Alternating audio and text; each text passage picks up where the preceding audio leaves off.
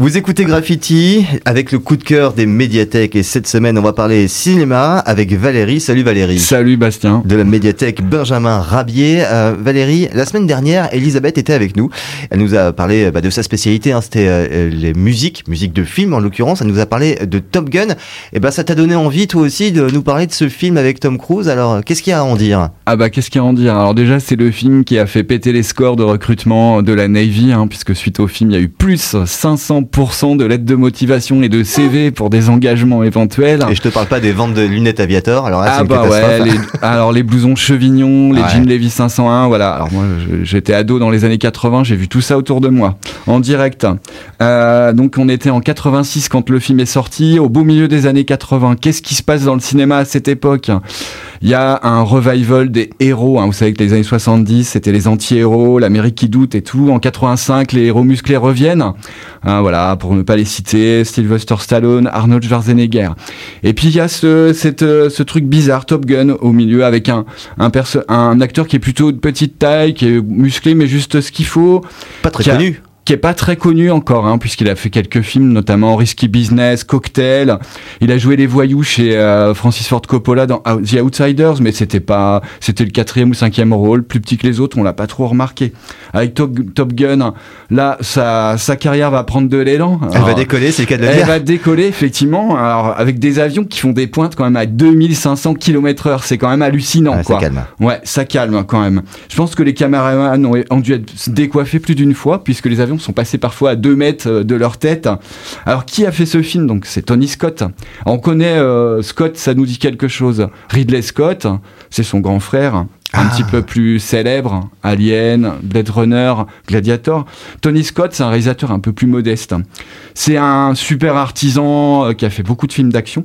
Alors pourquoi il a été recruté en, vérité pour ce film? Pourquoi pas son frère à vrai dire? Hmm. Parce que Tony Scott, en fait, quelques temps avant, il a fait une pub qui montrait une voiture, une Saab, vous savez, c'est les voitures euh, nordiques là, alternativement avec un, un, un, aviateur qui allait, voilà, qui mettait son casque, qui marchait avec son blouson, qui allait montrer, monter dans son, dans son super avion supersonique, tandis que le le conducteur lambda de la voiture, euh, voilà, suivait euh, sa route. Donc un montage alterné.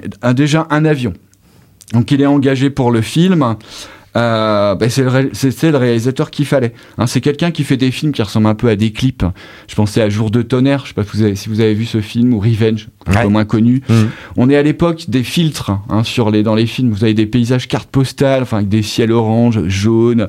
Euh, pensez à Russell Mulcahy, le réalisateur de Highlander, de euh, Razorback. C'est exactement la même esthétique. C'est des gens qui ont fait de la pub et des clips avant de faire du cinéma. Donc faut que ce soit esthétique. Faut que ça soit esthétique. Il n'y a pas de punchline dans le dans le film. Il n'y a pas tellement de dialogue. C'est pas voilà. Mais par contre, euh, il y a des beaux corps huilés. Hein. On voit un match de de volleyball mythique très euh, homo-érotique, hein, faut le dire quand même. Hein. Beaucoup de ralentis aussi. Beaucoup de ralentis, plein d'hommes en slip dans des douches. Hein, voilà, il n'y a pas beaucoup de. Et ce qui est assez amusant dans ce film, parce que on peut lui, on peut lui apporter une lecture nouvelle. On voit quand même beaucoup euh, une femme qui a 50 plus que Tom Cruise qui le regarde vraiment euh, avec un énorme désir. Dans le film, elle c'est une intello, c'est une formatrice. Lui, c'est plutôt une tête brûlée, quoi. Voilà, c'est un, un aviateur qui marche sur les pas de son père, hein, qui est un ancien héros de la guerre, euh, qui est mort voilà au travail, comme on dit, avec les bottes aux pieds, enfin le blouson sur lui, quoi, et euh, qui hésite à faire ses preuves. Alors, son surnom c'est Maverick. Ça vient d'où ça Maverick? Ben, Maverick, c'est un personnage de western. ça fait penser au poker. C'est ça, voilà, c'est ça. Hein, c'est un... Il y avait une série dans les années 60 avec James Garner, puis il y a eu un film avec Mel Gibson. Il y a eu une adaptation, ouais. Voilà, ouais, dans les années 90, il me semble. Donc un Maverick, alors Maverick, euh, ça a été un prénom qui a été vachement donné, euh, comme Kevin à une époque, plus tard, quoi, voilà.